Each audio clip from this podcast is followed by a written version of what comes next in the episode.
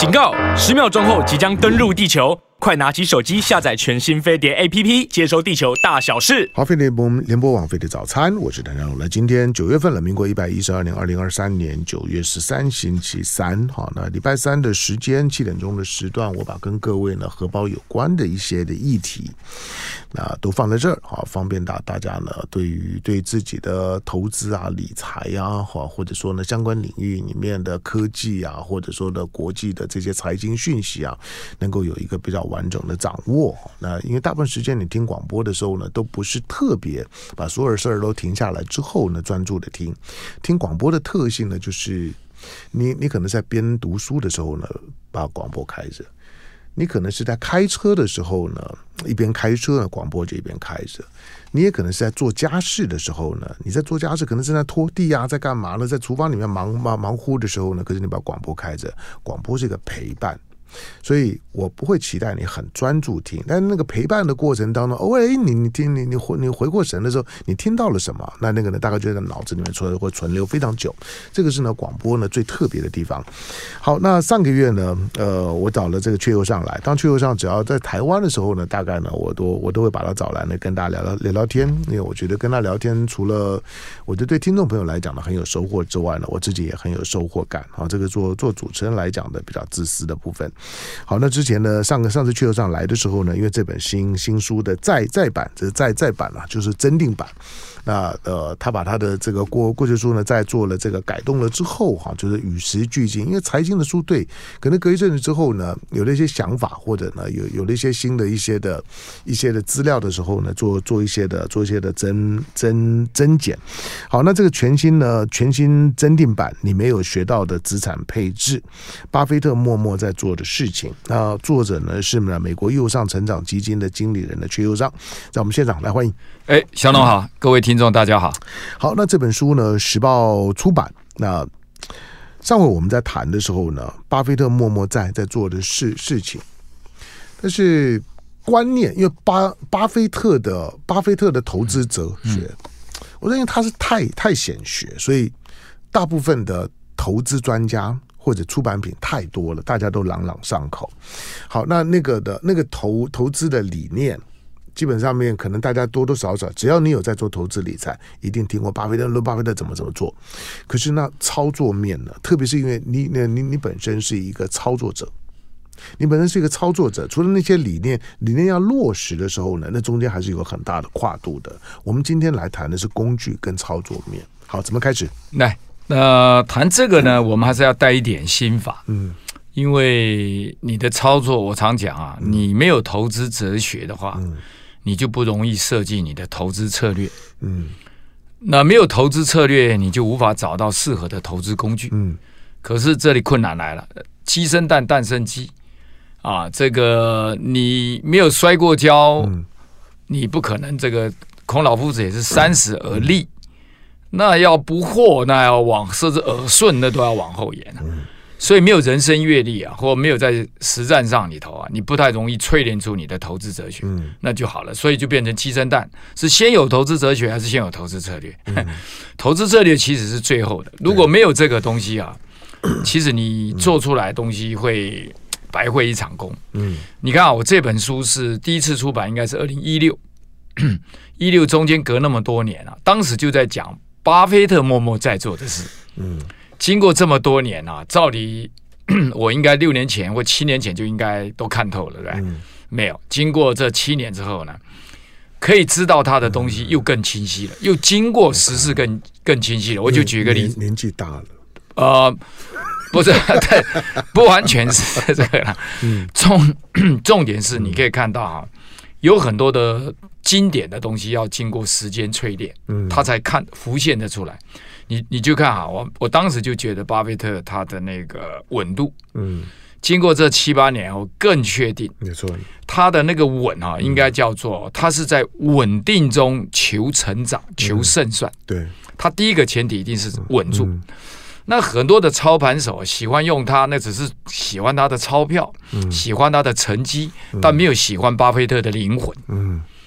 都是变成是在在获利中想办法稳，哎，这不一样哦。嗯、一个是他先要稳，稳到不得了之后，才去求胜。嗯，所以他会先立于不败之地。那一般人为了要求快，有业绩的压力，有绩效的压力，都是先求、嗯、求冲，在成长中，然后看看能不能稳一下。嗯，这完全不一样。那我们举一个例子啊，矽谷银行，嗯、我就举细谷银行，大家、嗯、这么容易倒？哎，嗯、你看啊，矽谷银行是本来六百亿，对啊，六百亿美金，嗯、然后因为 COVID nineteen 加上它有一些都是新创科技，就涌入了二两到两千一百万。你看。嗯，两千一百亿，嗯，这个幅度不大，六百到两千亿，嗯，它资产的三倍啊，嗯，以一般我们来看的话，叫做哇，这叫福、嗯、啊，叫财神也光临。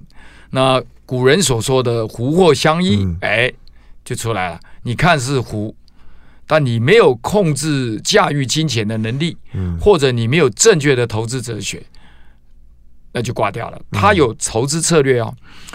呃，细谷银行是有投资策略，嗯，它在中间，他不是一般菜鸟，这么一大个银行，他当然有投资部门，嗯、可是他当时的投资策略就是说，我不买一般公司的债券，嗯、因为我有钱，一般公司有可能倒。奇异的话，两千零七年的股价从四十块掉到六块钱，嗯，也是全世界人眼中的所谓魔幻生，没错啊，嗯，超级绩优股不是吗？对。连漳州某先生都夸这个是绩优生，嗯，一百多年的绩优生就一次就挂了，嗯，他的那个 G Capital 就财务那个部门，你看一次就贡献他百分之五十的收入的就就挂掉了，然后你看就兵败如山倒，这个奇异已经不是在道琼里头的，嗯，那这个东西里头，所以他不要买个别公司的股票跟债券，合理吗？合理，嗯，因为他。他知道这个风险风险就高很多，哎，所以他全买什么，你知道吧？他全部买的是美国政府公债，嗯，你没问题吧？没问题啊，都买买你老大的这个东西了吧？你政府公债算，但是呢，就是我刚才讲他的差别是，巴菲特是要稳到不得了之后我才求胜，细谷银行是，哎，这个稳看起来是稳，但问题我不知道香农有没有注意到他犯的致命伤在哪里？嗯，你有没有注意到？哦，我忘了。好，嗯，基本上哈，一般存户有些钱放进来，可能一个月、两个月、三个月、五个月、一年就拿走了吧。嗯，定存可能一年两年嘛。对。细谷银行当时呢，就忽略掉他把客户存户的钱去买，嗯，五年期政府公债。啊，OK 啊，我我想起来了，对，嗯。如果他是买一年期政府公债，小赚一点，然后想别的办法在稳中求胜，那他可能会买一年到或一到三年的政府公债，这个波动度就比较不一样。五年哇要命了，越长期的哈，它波动度敏感度越高。估计算起来哈，他五年期可能亏损九趴到十一趴。嗯，那他铺险的部位大概一千多亿，那一来就一百多亿了。没错，他才卖两。两百一十亿的话，赔了一百，赔了十八亿。嗯，二十亿大概是赔十趴，大概是二十一亿嘛。他、嗯、他大概赔十八亿，所以我们估估计他亏损在九趴左右。嗯，哇，这么一传出去叫未实现亏。那如果他后住到五年，嗯，美国政府公债就平了。嗯、没错，但是人家就不他撑不住，对，撑不到五就，就不年。嗯，所以你可以看啊，他怎么算都没有算到买。老大的政府公债，嗯、而且是政府公债，嗯，都挂了。不是到美，但真的是因为刚好前面的那一波美国的暴力升息嘛，暴力升息了之后呢，公公债的价格就开始出问题。对，那五年期又又跟可能它很多的存户的，就是说呢，存款的那个那个时间感呢不一样，所以就就出现了，就是说，其实存户如果可以等五年。OK，那基本上也不是问问题，没错。但就问题存存户等不到，或者存户有风险意识，对，就出现了挤兑，对，就把一家本来很健康的，原来他的操作策略，我一直认为他能够慢慢的排名往前靠，而且在戏谷这个地方得到很高的评价，嗯，很多的科技业愿意把钱放在里面，是，标他也不不是浪得虚名，没错。没想到就在这件事情当中呢，就栽了。哎，好，嗯、那我们再来印证巴菲特讲的话哈，嗯、因为以前听不稀奇，嗯，现在如果戏谷银行的前 CEO、坐在我们旁边的时候，他大腿一拍，香龙，你早就应该请我上节目聊聊这个了。对，巴菲特怎么说？巴菲特说：“我们如果很多人都看不懂我们伯克夏是什么公司，嗯，他说如果你懂了保险业，嗯，你就看懂伯克夏怎么操作，因为我们是一家这个所谓保险公司。你在美国，它有一个财经杂志的评鉴啊，就每个礼拜来一个叫 Value Line，叫价值线啊。那早期因为我要经常去看呐，然后它是一个产业一个产业来来分类分析。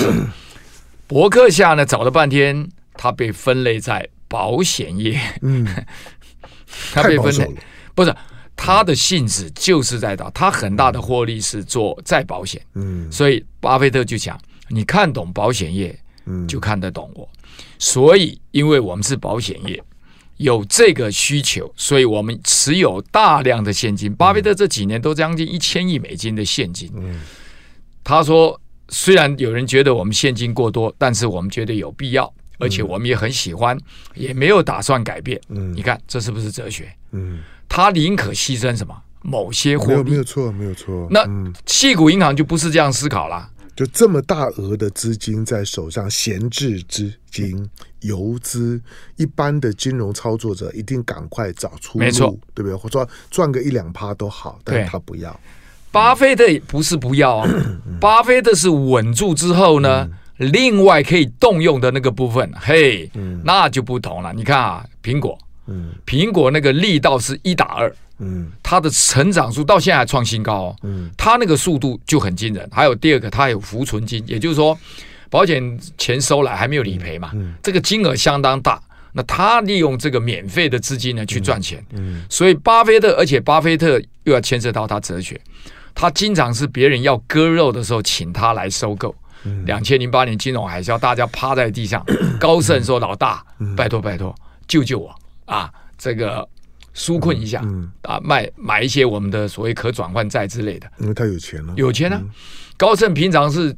趾高气扬的，没错，在别人面前，他高盛那么没有人看你高盛看得你像个样子的。我是最大投资人，我的钱。两千零八年他也也很惨，嗯对吧？那我半开玩笑讲，我说这个这巴菲特这个高盛说来买一下，巴菲特说嗯，你怎么出什么价钱啊？呃，高盛说大哥，我们这个给你最好折扣，嗯，我们砍个百分之三十，对吧？那。巴菲特可能还犹豫一下，嗯，这个嘛，我们回去开个董事会研究一下。嗯，高盛说：“大哥，别别再开，你再开个两个月，我们都挂了。嗯”来来来，我再降百分之十五。嗯，巴菲特是怎么样？我们常半开玩笑讲，我曾经在我的论坛大会讲，巴菲特是另类秃鹰。嗯，不吃他不吃死的动物。嗯，吃什么呢？嗯，吃濒临死亡的。嗯，价钱便宜，然后也新鲜。嗯，哎，死了就不新鲜了。嗯，所以高盛你可以看这么骄傲的公司，在他面前都要割肉。嗯，巴菲特是另类秃鹰，但是这个秃鹰是非常绅士的，他也不从，也不给你砍价，他只问你 你想怎么买，而而且是你自己来找我，哎，自己来找，而且他愿意割肉割血，双手奉上，叫大哥，嗯，你笑纳，你看怎么样？非常 gentleman，但是为什么他的钱就是 hold 住？所以这个哲学里头，你可以，所以你以为巴菲特不攻击？巴菲特这么多年，二十几年了，前面二十一年左右都落后标普五百，但去年一个俄乌战争的这个上来，股债双杀，他超前了，就两个打平。但是如果说打平有什么稀奇？哎，巴菲特里面的现金啊，他百分之他的目前的钱啊，在股票里头是百分之四十左右。剩下百分之六十是他的债券啊，嗯，子公司啊，现金，人家用一半的现金跑出跟标普五万一半一样的成绩，嗯，剩下的钱人家是安全度极高的，嗯，所以香农，你看到这个哲学没有？很难，很难，稳定当中，他用一只手跟你跑，他盘长用一只条，一只腿跟你跑，跑出跟你一样标普五百家公司的成绩，这已经是高标了。然后人家那个稳定度，所以巴菲特就讲一句话。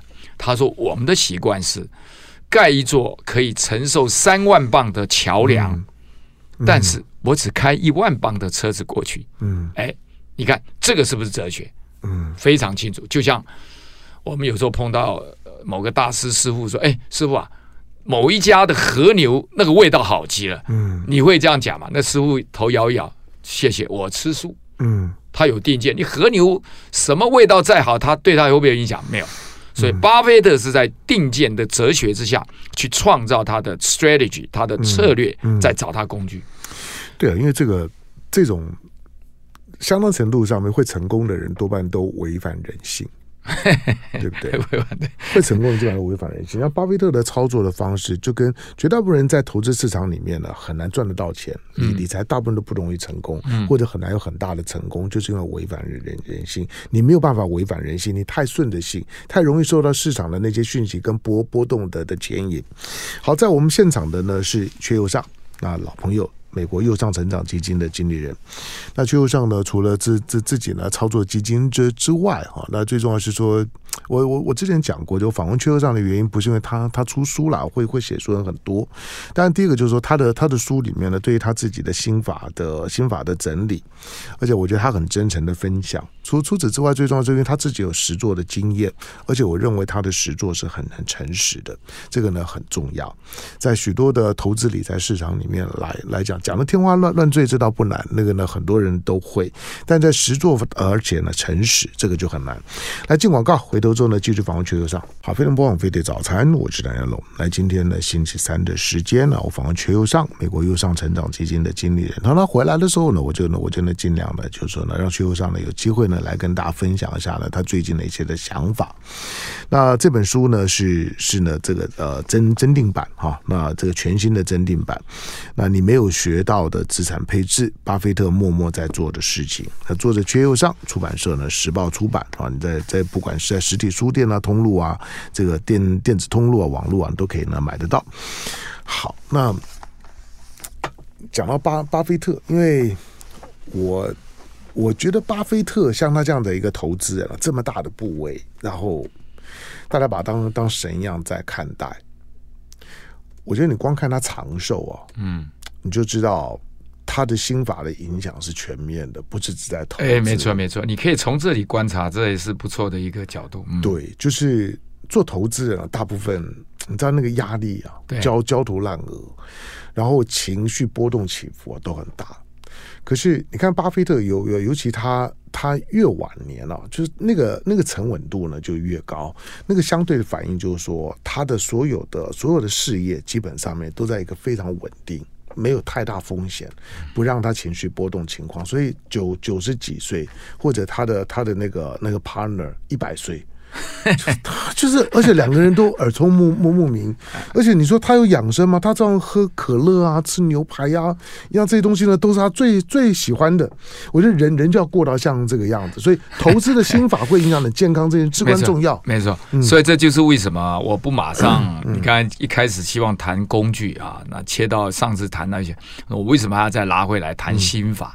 哎，但是有一句话，你刚才讲的，可能有些读者稍微会，可能留言要跟你讲一下。嗯、查理蒙格眼睛不行了，嗯，嗯啊，耳聪目明，他耳聪可能还可以，嗯、目明不行。他他因为大量阅读，他眼睛已经快、嗯、快要瞎了。嗯、好，那谈到这个，为什么你刚你刚才也从这个他的健康切入点啊？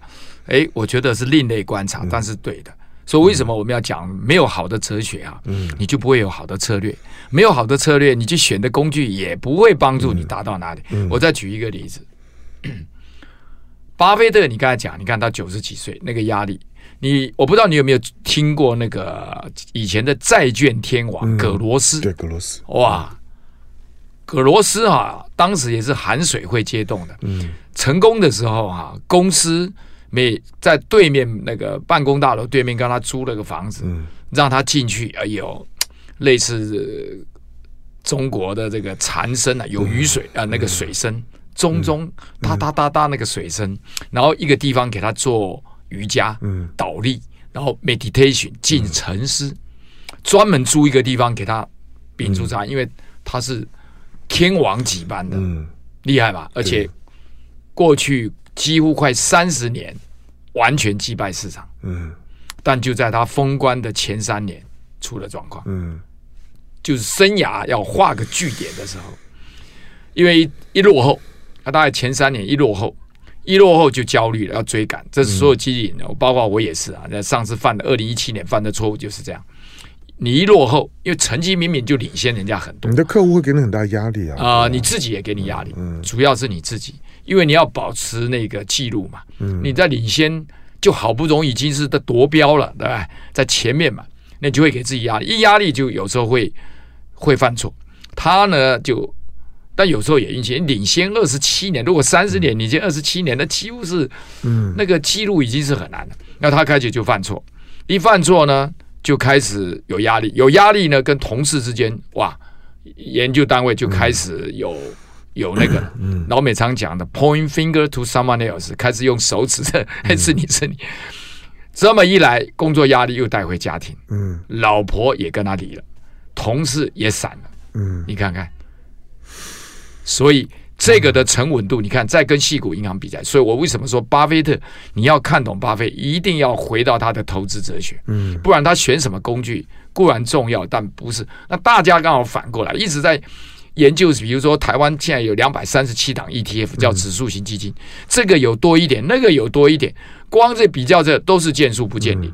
嗯，两百三十七档 ETF 你怎么比，对吧？你根本就找不到你适合你的，因为每一家都要吸引你眼球。嗯，所以我刚才就回到那巴菲特的这个做法里头，你可以看他，就像你刚您刚才提到的这个啊，就是他可以那么跳着踢踏舞上班，就是第一个他先控管。嗯。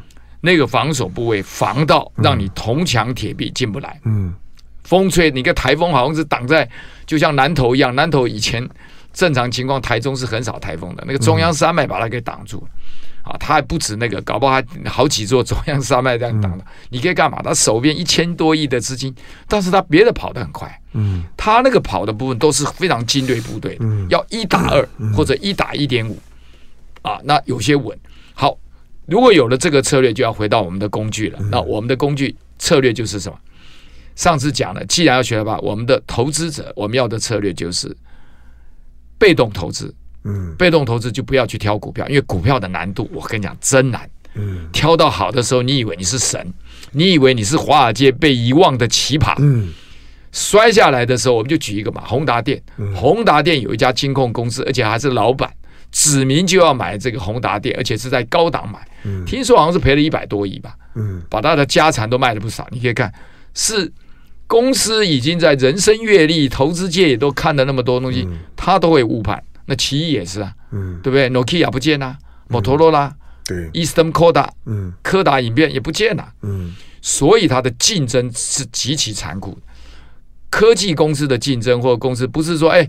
你占百分之三十的市场，我占百分之三十一、二十八，啊，相安无事。有些可以，可口可乐、百事可乐可以这样 相安无事，其他很多公司就是可能就是整个吃下来。所以个股我们不投资，那就选被动投资。被动投资选的工具是什么？被动投资里头会选到资产配置，就是这本书在讲的策略。资产配置的精神是什么？大概来讲，我们再来回忆一下，它有五种资产：股票。公债、现金、房地产信托，还有商品，大豆啦、玉米啦、黄金啦，之类的这种都算。所以这五种东西就会构成它的一个比较强的护城河。那你如果嫌其他麻烦呢，你也可以选择股票跟公债。好，所以它是一个简单来讲，资产配置的精神是有攻击，它搭配了防守。嗯那一般我们有时候。买什么零零五零买股票就是往前冲，没有防守。嗯，呃，资产配置最大的就是供给跟防守要并存，一开始就要把它设立，嗯，然后把股灾可能发生的因素都考虑进来，就像巴菲特一样，已经把股灾的因素都考虑进来，然后只是在等，等他高盛跪地求饶，然后鉴价啊。那你知道我们爬楼梯一层一层爬是很慢。要跳下来，那个十层楼跳下来是很快的，所以滚下来是快的。所以如果有这样的思考之后，那我们的工具在选择是叫一篮子基金不会破产的橡皮球，像台湾零零五零、美国五百大公司的标普五百代码 SPY，攻击就用这两个，防守我们也再选两档，就这么简单。接下来是比例分配，那债券的部分呢？供给部我们就选两个，只选两个啊，不要多。重点在关注，嗯。啊，投资有两种理论，一种就是说，呃，分散鸡蛋不要放在一个篮子里，要分散在很多不同的篮子里。巴菲特的投资哲学相反，他说鸡蛋是放在所有放在一个篮子里，然后好好看着它。那我们刚才讲的 ETF 啊，这个零零五零跟美国标普五百 SPY 就已经有五百五十家了，分散度够不够？够了，够。够了，但是又不会破产，嗯，像皮球一样掉下来不会破，会弹回去。好，所以我们的攻击又安全，但是有一个问题，它的缺点是会波动，嗯，就是说股灾来的时候啊，美股跟台股都上下晃动百分之五十。这五十家跟五百五十家都晃动五十哦，如果单一个股搞不好晃动到八十了，嗯，这么大的幅度里头，一般人受不了，嗯，就变成不敢出船，就钱不敢出海了，嗯，就变成只能放定存，那也可惜，因为定存最大的风险就是无法对抗通货膨胀，没错，你会温水煮青蛙，等你老的时候要用钱的时候，完了，嗯，来不及了，没错，来不及了，钱变薄了，对，所以呢，你必须要让钱成长，但是又要让它稳定。那最稳的方式就是我们的资产配置，攻击跟防守。那现在就是比例，比例来讲呢，比如说四十岁的人啊，防守你就放四十，百分之四十。比如有你现在有一百块可以投资，好，或者你的资产一百万，那你的防守部位就跟你年纪一样，四十。年纪五十岁呢就五十，年纪六十岁你防守六十。嗯，好，就防守部位确定了。那防守部位选两个，哪两个呢？我认为两个，简单。当然有比这个更好的，但你重点不再挑工具了哈。啊、呃，工具重要，但也不不然，那就两档 ETF 都很透明，管理费也都很低啊、呃。一个是美国七到十年期政府公债，嗯，不要二十年的啊。原因是二十年好的时候你会很爽，下来就很惨。待会我们来讲一下啊，七到十年的政府公债啊，大概然后再加，如果你还要再再加一个，因为七到十年的代码这个。I E F 它是全部是政府公债，嗯、但有人想说，哎，还有一种叫先锋基金发展的叫 B N D，嗯，那它呢是有政府公债、有公司债，嗯，还有别的什么抵押之类的，就分散的多一点。嗯、好，所以这两个选一个也可以，啊，那两个都进来也无妨，所以最多就四档，嗯，这样攻击防守就具备了，嗯，那接下来的部分就是每一年去再平衡一下，嗯。这有什么好处哈？你可以看哈，我们就再拿实际例子来举。去年，呃，台湾的零零五零跌二十四趴，嗯，蹦动，股债双杀二十四趴。美国的 I E F 呢，就七到十年呢，跌了大概十五趴，嗯，跌了十五趴。美国标普五百大概跌了十八趴，嗯，跌了十八。好，那很多人都这几年，尤其台湾的投资者很喜欢买长期公债。我说长天期公债不是不行，二十年啊，美国中连以后中央银行的总裁都不知道是未来三年的利率会落在哪里。没错，你老兄一次买二十年啊，嗯，那除非是你比较有敏感度，就是说适合这些人啊，通常是怎么样特性呢？第一个，他对债券市场的总经有兴趣，总体经济有兴趣；第二个，他呢现金流也都很不错。每个月啊，每个礼拜啊，那个现金流不停的进来啊，他比一般上班族或小资族的资金宽裕。第三，人家的风险承受度够。嗯。第四，过去二十年是公债的大多头都在降息，所以人家吃得饱饱的。嗯。对这个产品很熟悉。好，去年本来公债哈，所以我刚才讲是，公债你到底是把它当做供给部位还是防守部位？一般我们在资产配置里头是把它当做防守部位，就像巴菲特，明明有些钱可以赚，但是只要有一些风险，我就不要。嗯，巴菲特就讲，他说有一些风险哈，有些报酬虽然高，可是不值得你拿它去换。比如说俄罗斯轮盘，六个弹，六个六个呃六个弹孔放一颗子弹，对，就算赢了给你一亿都没有用。因为什么？那只要中一次你就完了。嗯，所以他像像这一类的东西，就是不值得你拿命去换。嗯、好，那你可以看啊，但国内很多人喜欢买 TLT，主要是它的二十年期嘛，它的利率当然要比较高啊，要不然怎么会吸引你来买呢？对不对？二十年的不确定。如果我们刚才讲，如果你没有投资哲学，你就没有好的投资策略。嗯，没有好的投资策略，你选择工具就会出错。好，有些人就说哇，TLT 的值利率比较高啊，过去账的比例都比 IEF 高啊，就用这个理由去买 TLT，就二十年期长天期的政府公债。我说那就不对，你只是从工具的角角度去思考这个工具，你没有拉到一个更高层次的投资策略。去年买 TLT 会产生什么效果呢？嗯、股债双杀杀多少？跌三十一趴。嗯，哇，连标普五百的五百家公司的股票晃动程度都没有你那个债券。你看，当你的防守部位出现跌三十一趴的时候，是不是一个大破口？当然是。对、啊，就完了，完了。所以你根本没有发动攻击的能力，就到现在、嗯、好。如果我们用资产配置，去年用 IEF 跌十五帕，然后台股零零五零跌二十四帕，美股呢标普五百大概跌十八帕。好，那我们看今年结果，今年二零二三年呢，台股的零零五零大概回弹十五了，十三十五有时候高低了哈，这边晃动，大概你就勉强算十五。去年赔十，去年赔二十四，今年回十五了，回了一大半哦。标普五百今年回了大概要十八了，十八二十，几乎几乎回来更多的，几乎快回来了，几乎快回来，还没有完全。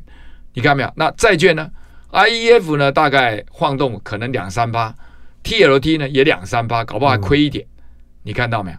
所以呢，你如果当时有资产配置的话，你看啊，IEF 跌的十五趴，台股零零五零跌二十四趴。通常资产配就是每一年的时候呢，把两个金额加起来，嗯，再回到原先的比例，嗯，那就会形成怎么样？你看啊，像去年台那个 IEF 跌十五趴，台股零零五零跌二十四，谁跌得重？股票跌得重，嗯、所以资金会从证债券里头拨一些过来。嗯、但是今年你看它回弹的速度是十五二十，债券才两二趴三，就形成了怎么样？嗯逢高减码，逢低补进。资产越跌的，它越便宜的时候，你会有纪律性的，就像你刚才讲的，违反人性也好，但它就是机制里头就让你纪律性的往便宜的地方越跌买一点，越跌买一点，因为它怎么样不会破产。嗯它是个橡皮球。如果它是个别股票，那就不能这样做了。宏达电从一千三跌到八百，你以为便宜了？哈。跌到四百，四百便宜，你要跌到两百，所以个别股票不能这样。因为大部分人哦，因为没有办法做做总总经的功课，没错没错。但是当你资，当你有有有资本呢，有资金呢进来的时候呢，你又你又不甘于呢，只是交给一些呢专家呢去操作，总觉得自自己要在市场里面呢才有那种才有那种快感，这个呢难度呢是很高的。那基本上面啦，就是我觉得，我觉得理财理财这件事情啊，当然。对大绝大部分大家都知道理财很重要，可是理财能够让你理得很安稳的，能够让你觉得真的有理到财，同时对你的晚年呢觉得有保障，它不是一件容易的事。我坦白说，所以一定要有风险意识。就是相当程程度，就个人来讲，一定要有相当程度的保守的心态，让你呢不至于呢拿自己的生命或者呢整个家庭的主要资产去说哈，这个呢是很重要的。因为什么时候呢大浪会来，疯狗浪啊，就是其实市场最担心就疯狗浪，疯狗浪呢成因呢不不明，那来一次可能就不小心呢就要了命。来，在我们现场缺油上进广告，回头继续请教缺油上。好，非常不枉费的早餐，我是唐家龙。好，那废话少说，少说，让缺油上呢多讲一点。好。这这本书呢，美国右上成长基金的经理人却又上把它呢过去，哎，你你的你的第一版是什么时候？第一版是二零二零一六二零一一六年，现在二零二二三嘛，哈，那七年八年之后呢，他他做了他做了增订版，增订的内容其实还蛮多的了哈，那做了相当的修改，你没有学到的资产配置，巴菲特默默在做的事情。那这本书呢，时报出版，那马路跟网路呢，你都可以买得到。好，还有五分钟的时间，再来。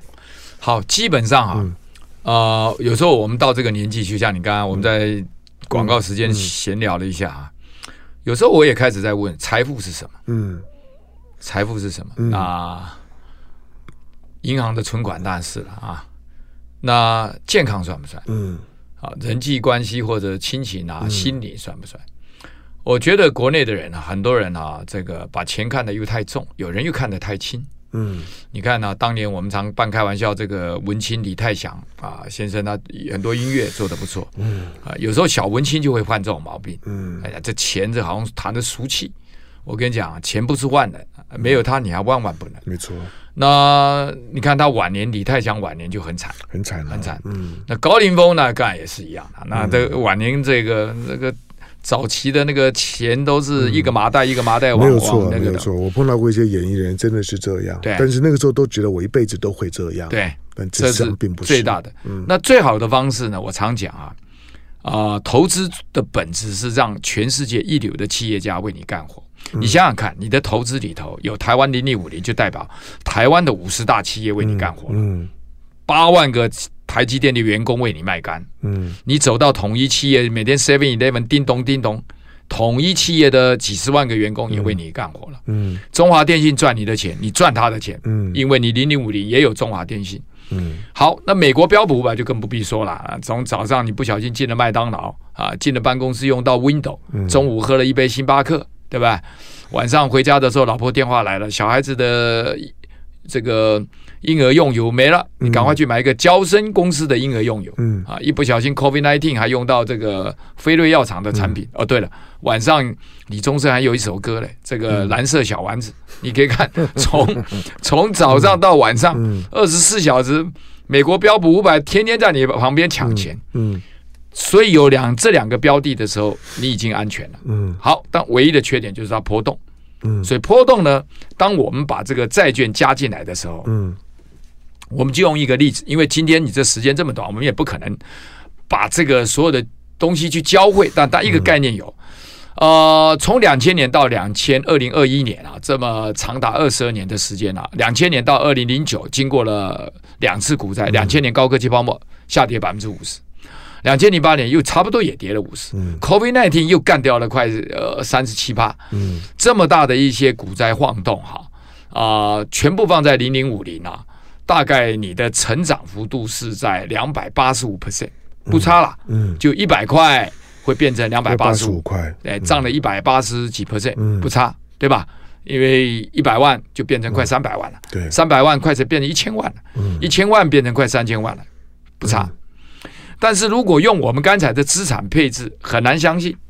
如果是一半一半的话，哈、嗯，就五十五十啊，一半公债一半防守啊，嗯、效果，香农要不要猜一下，比他好还是比他差？你要问我，那一定是比他好啊。哎，好，对你聪明，嗯、你就顺着题目说。我说你有这个本事，嗯、照理是不应该比他好，嗯，因为为什么？因为有防守嘛，嗯，一只脚卡着不能动，你对对。但是因为碰到股灾之后，嗯、就改变了。成绩大概在三百二十八趴，比二八五还多出快五十 percent，嗯，厉害吧？嗯，一半防守，那波动度呢？哇，下降到就很多的不会像开车一样，哇，一个急刹车，一个、嗯、一个一个急急拉，在这么舒服的情况之下创造的成绩，竟然比全部风放在股市好。嗯，那么这个就应该足以说明资产配置有它可爱的地方。没错，当然未来 主要是您刚才也提到了。风口浪不知道什么时候来，未来我觉得我们讲天灾人祸，嗯、人祸会不断。嗯，我相信天灾也会不断，也天不会不断。对，但是以这几次股灾，严格讲起来哈。嗯呃，俄乌战争算俄乌战争算人祸，嗯，对吧？对，高科技泡沫其实也是人祸，没错。金融海啸更是人祸，嗯，唯一可以勉勉强说的是 COVID-19，嗯，人祸跟天灾都有，对。好，所以这个例外，你看，所以人祸不断的情况之下，我一直会建议各位投资者哈，先学会这个资产配置，很简单，一年只花十分钟，就是照你黄金比例投，而且给你的工具才四样，嗯，简单吧，嗯，所以可以达到什么？简单，嗯，安全。有绩效，你过去回测它的波动度里头，除了去年股债双杀幅度超过百分之十以外，之前的这二十一年的波动幅度通常就在那个附近。所以从五十趴的震荡幅度给你缩短到只有十八到十五趴，你通常可以过得了，而且第二年、第三年就过去了。嗯，好，那希望各位呢先学会这一招，行有余力哈，赚到你。有些人大家喜欢买个股，就像你讲的过瘾啊。因为我也有几位朋友就喜欢做这个。我问他为什么，他说当兵的时候啊，只能当个少尉排长，现在感觉自己像将军一样，将军一样可以调兵遣将，要觉得很过瘾。好，严格讲起来，我们希望简单的做到，就每一年才花十分钟啊。每一年除夕夜的时候看完烟火，十分钟啊。第一个三分钟祷告上苍，给你一个健康的身体啊。然后呢，三分钟感恩。四分钟，就像我刚才讲的那个加起来，嗯啊，那全部的钱加起来，你五十岁公债就给他五十，就这么简单啊。四分钟计算，另外三分钟决定明年去哪里玩，开给支票的旅行社啊是哪一家，就这十分钟。然后呢，你的成绩不会输给你在股市里冲进冲出。好，当然就是说，大部分人可能呢，因为就就就是有个基本的问题，大部分人可能对于金融啊。觉得理财很重要，但其实对金融不了解，对总体经济、对个体经济、总体经济啊，或者说一些一些产业经济，其实对了，有时候它有些内线，有时候你要一般人是没有能力每天去盯着这这些的讯息面的变化，时间久了之后，你看到它又在一个一定的波动范围之内啊。交给专业就去做，可能是呢比较省时省力啊，同时呢也比较能够规避风险的维维持稳定获利的方式。当然，即使是这种的操作，它还是有许多的心法在的在里头。那不管是呢巴菲特，巴菲特的那个那个基本的态度，那那个你讲起来很容易，但是你要学到那个样子，你的你的你的自我的控控控制力啊，就是。心桃聊天啊，那个呢难度是很高的。好，但是呢，缺右上呢把它整整理的这本书哈，你没有学到的资产配置，巴菲特默默在做的事情。那这时报出版，你可以先呢先找找来看，然后呢听缺右上讲，你会呢心领神会呢学的更多一点。感谢今天到我们现场的美国右上成长基金的经理人缺右上，感谢，谢谢，谢谢。但还是要讲一句，就是他其实已经我已经把它简化了。嗯就四个工具，嗯，嗯啊，一招策略，没错，没错。好，那我想大家按先按照这个做，嗯、你会得到收获的。好，你下次什么时候回来？哎，十月或十一月。好，回来再再再说。好，感谢缺右上。